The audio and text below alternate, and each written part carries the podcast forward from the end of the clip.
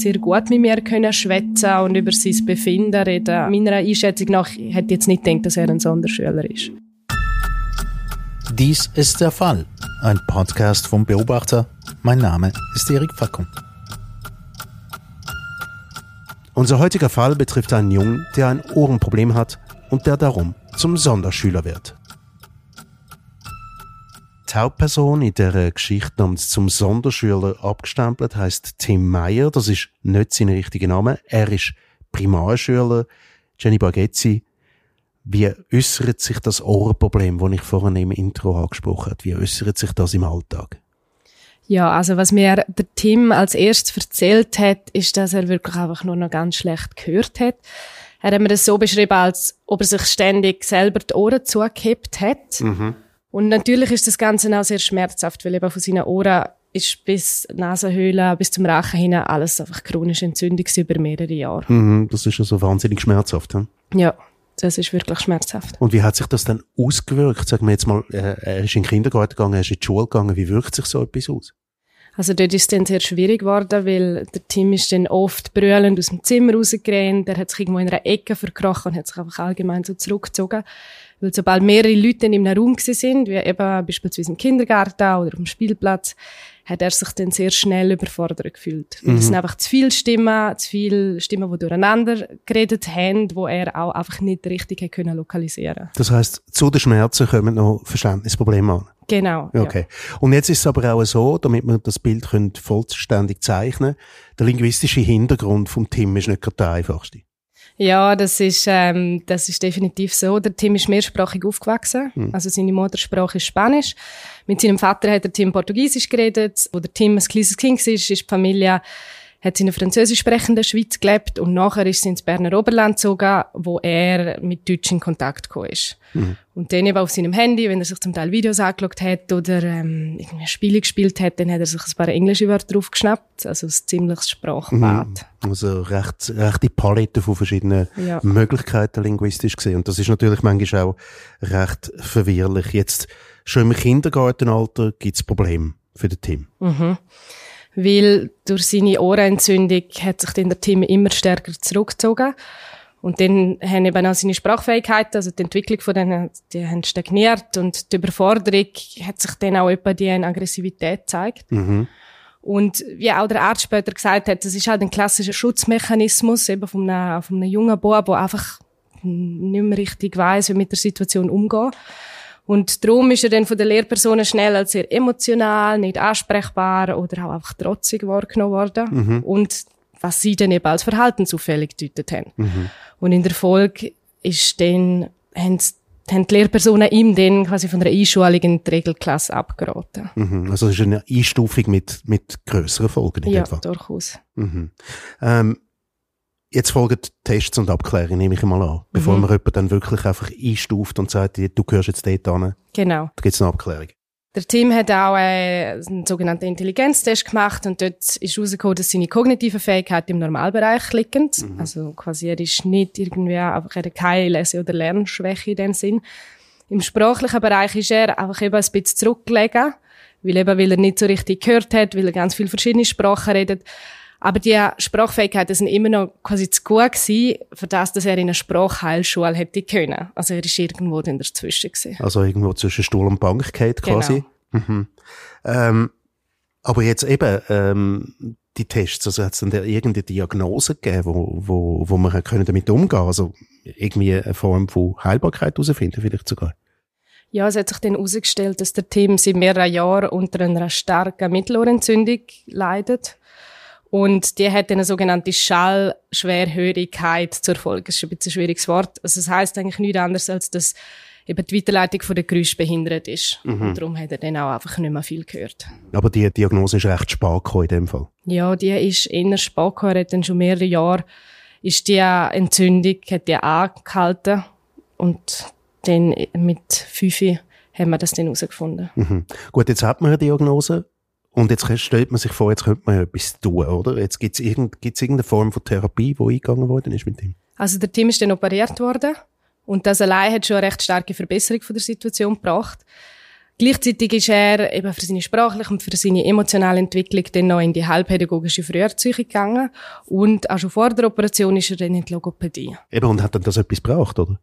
Ja, also wie die Mutter erzählt hat und wie auch so aus der Akte hervorgegangen ist, hat das tatsächlich seine Sprache verbessert. Also feinmotorisch hat er immer noch so ein paar Probleme. Das hört man auch immer noch ein bisschen, wenn man mit dem Team schwätzt. Also er wechselt zum Teil so ein bisschen zwischen den Sprachen hin und her, also vor allem Hochdeutsch und Schweizerdeutsch. Oder er vertauscht einfach gewisse Wörter. Aber mhm. im Großen und Ganzen hat ihm das sehr viel gebracht. Mhm. Und jetzt eben, es gibt auch noch Einstufungen in der Schule. Und wir haben jemanden, der ein chronisches Ohrenproblem hat, wo man am Therapieren ist, der Verbesserungen bringt. Und was ist jetzt mit der Einstufung? Nach der Operation hat sich die Familie vom Team zusammen mit dem Schulinspektorat darauf geeinigt, dass der Team das erste Schuljahr in einer Sonderklasse verbringen soll. Und so soll er dann wie einfach ein bisschen mehr Zeit haben, bevor er dann wirklich in die Regelklasse umgeschult wird. Mhm. Aber eben, also er, er bleibt in dem Sinn Sonderschüler, trotz allen Verbesserungen. Genau, jetzt äh, vor allem für das erste Jahr ist eben das ab, so abgemacht gewesen, dass er wirklich ein Sonderschüler ist. Und dann haben sie schon gesagt, ja, Kosten gut Sprache ist eben eigentlich für vier Jahre ausgestellt gewesen und das können wir jederzeit wieder aufheben. Was in der Theorie immer so einfach tönt, ist dann halt in der Praxis tatsächlich nicht so, weil es sind ganz viele andere Leute noch involviert, wo, wo das noch bewilligen, dass man dann die Person wieder zurück in die Regelschule bringen Und das ist bis jetzt einfach nicht passiert. Das heißt, der Tim ist nach wie vor immer noch in der Sonderschule. Also wie alt ist er denn jetzt? Jetzt ist der Tim 8. Okay. Und jetzt ist er also als Sonderschüler ähm, eingestuft worden und wird irgendwie wie das Etikett nicht ganz los. Katharina Sigrist vom Rechtsdienst vom Beobachter. Eben, so eine Einstufung. Und die scheint an, an dem jungen Bursch einfach zu kleben und er wird es nicht mehr los. Ähm, aber man muss sich ja wehren können gegen so etwas. Weil, wir sind uns, glaube ich, einig, ein richtiger Sonderschüler ist er, glaube ich, nicht. Mhm.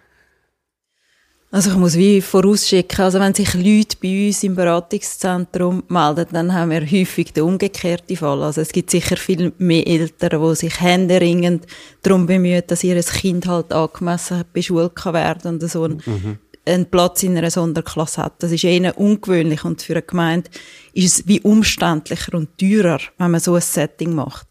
Aber ja, wäre, ähm, ja, es müssen letzten Endes alle einverstanden sein. Also die Eltern, Schule, Schulinspektorat oder ein psychologischer Dienst, je nach Kanton. Mhm. Und sich wehren kann man immer mit Rechtsmitteln. Ob das dann sinnvoll ist im Einzelfall, muss man dann halt abklären. Mhm, aber ein recht kompliziertes Verfahren auf jeden Fall mit ganz vielen involvierten Leuten. Ja, ganz viele Leute, die da involviert sind. Das ist sicher so. Und du hast vorhin kurz so im Nebensatz erwähnt, es ist also kantonal geregelt. Es ist kantonal geregelt, ja, das Schulsystem.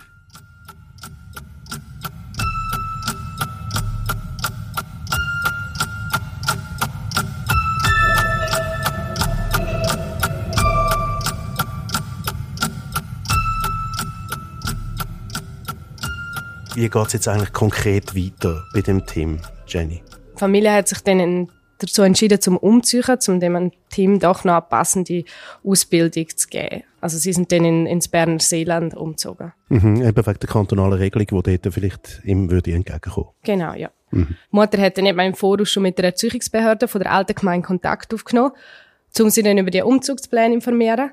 Und die haben dann gemeint, ja, der Wechsel sei möglich, der Team könnte dann bei der neuen Gemeinde eingeschult werden. Und das Problem ist dann aber, dass wir am Team sein Dossier dann viel zu spät an die neue Schulbehörde überwiesen worden ist. Und das hat die Mutter nicht gewusst. Und das hat dann dazu geführt, dass der Team dann schlussendlich auch von der neuen Schule wieder abgewiesen worden ist. Die Schule hat dann gefunden, eben ihnen sei die Hände gebunden, sie würden nur die Aufträge von der Schulbehörde ausführen was von der Seite von der Mutter ein bisschen anders stöhnt hat. Sie hat mir dann erzählt, man hätte ihr gesagt, eben in der Sonderschule hätte es keinen Platz. Ähm, die Schulbehörde hat sich dort dazu nicht äußern also was effektiv der Wahrheit entspricht, das, das weiß ich nicht. Mhm. Und alle schieben sich ein bisschen die Verantwortung oder die Entscheidungsgewalt dann ein bisschen zu, oder wenn, ja. man, wenn man so will. Aber genau. es ist trotzdem, ähm, was mich so erstaunt aus der Sicht von älteren Katharina, wenn ich, wenn ich mir denke, dies, wenn dein Kind in eine Regelklasse geht, dann ist es einfach in der Regelklasse, oder? Und, und wenn es zum Sonderschüler wird, dann wird es plötzlich zu, eben, so einem Kind, über das ganz verschiedene Stellen urteilen. Oder?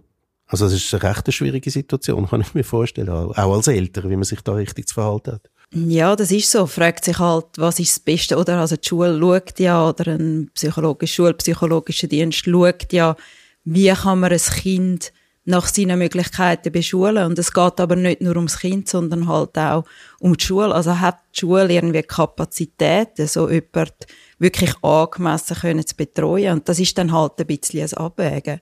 Da in dem Fall kann man schon ein bisschen vorstellen, ist sicher speziell, dass er nie in einer Regelschule war, dass man vielleicht da ein bisschen den Weg vom geringsten Widerstand geht, dass man denkt, okay, es hat sich ja wirklich bewährt und wir können nicht so abschätzen, lange unsere Kapazitäten für das Kind oder nicht. Und gleichzeitig muss man sich sagen, es beeinflusst eigentlich das Leben von einer ganzen Familie, oder? Die Familie mhm. zieht sogar um in einen anderen Kanton, damit es eventuell dem Team dann besser geht. Mhm. Ja, und es ist natürlich auch etwas Emotionales. Also es ist sehr, ähm, es zieht einem sehr ab und es macht einem sehr müde auch. Mhm. Und jetzt, was hat denn die Familie vom Team gemacht, nachdem jetzt der Team wieder nicht in einer Regelklasse aufgenommen worden ist?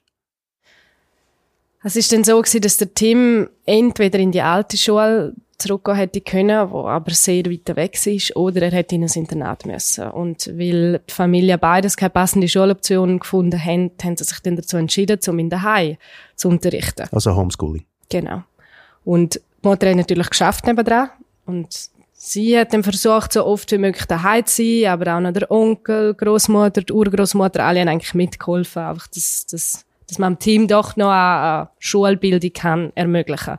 Und dann als Orientierung hat die Familie einfach den Unterrichtsplan von der Schule gehabt und auch Schulbücher, mit denen sie geschafft haben. Mhm. Und wie geht jetzt die Story weiter? Also wo stehen wir dann heute?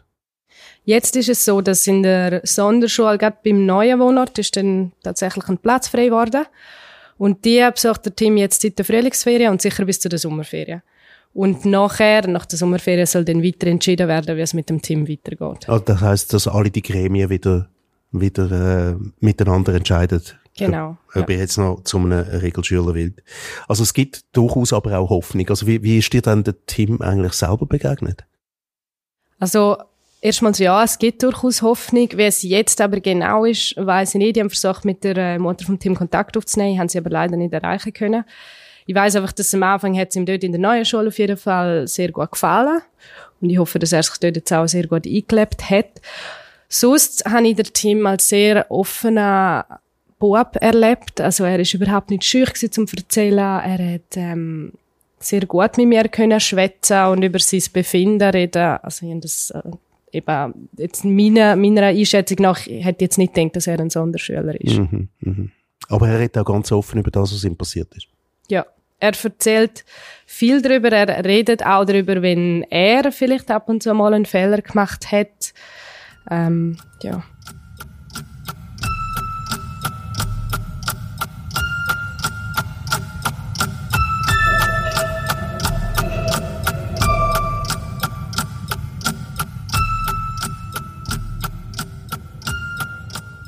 Jenny, seit unserem ersten Gespräch sind ein paar Tage vergangen.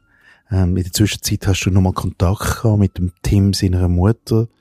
Wie geht's um Tim heutzutage? Die Mutter hat mir am Telefon erzählt, dass es am Tim mittlerweile sehr gut geht. Also er hat sich sehr gut in der Schule gelebt.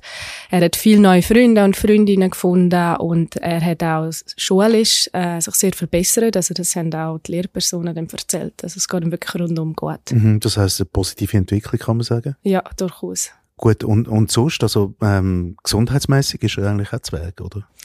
Die Mutter hat mir am Telefon erzählt, dass der Tim jetzt wieder ein bisschen angefangen hat, sehr laut zu reden. Also es deutet darauf hin, dass sein Ohr wahrscheinlich wieder ein bisschen verstopft ist oder dass dort irgendetwas nicht so ganz gut ist, aber äh, sie sind jetzt wieder dran am Abklärungen machen. Das heißt, sie das, sie haben es recht unter Kontrolle. Mhm, das heißt aber trotzdem, dass das vermutlich etwas ist, wo ihn lang wird begleiten, vielleicht sogar ein Leben lang. Ja, es sieht, es deutet so ein bisschen darauf an, eben auch weil es eine chronische Ohrentzündung ist, ähm, ja, dass es vielleicht immer und immer wieder kommt. Mhm, aber trotzdem schulisch gesehen, es geht ihm besser. Genau. Sie sind jetzt sogar dran, zum ähm, abklären, ob der Team auf nächstes Jahr tatsächlich kann in einer Regelschule umgeschult werden. Ob das denn wirklich klappt, das wissen wir halt noch nicht, aber die Mutter ist sehr zuversichtlich. Herzlichen Dank für das Gespräch, Jenny Bagezzi und Katharina Sigrist. Danke vielmals. Dies war der Fall, ein Podcast vom Beobachter. Produktion Erik Facker und Emanuela Kählin. Nachzulesen ist diese Geschichte, zum Sonderschüler abgestempelt, im Heft vom 12. Mai 23. Haben Sie Fragen oder Anregungen? Ihr Feedback geht an podcast.beobachter.ch. Sie können diesen Podcast abonnieren auf Spotify, Apple oder wo auch immer Sie Ihre Podcasts beziehen.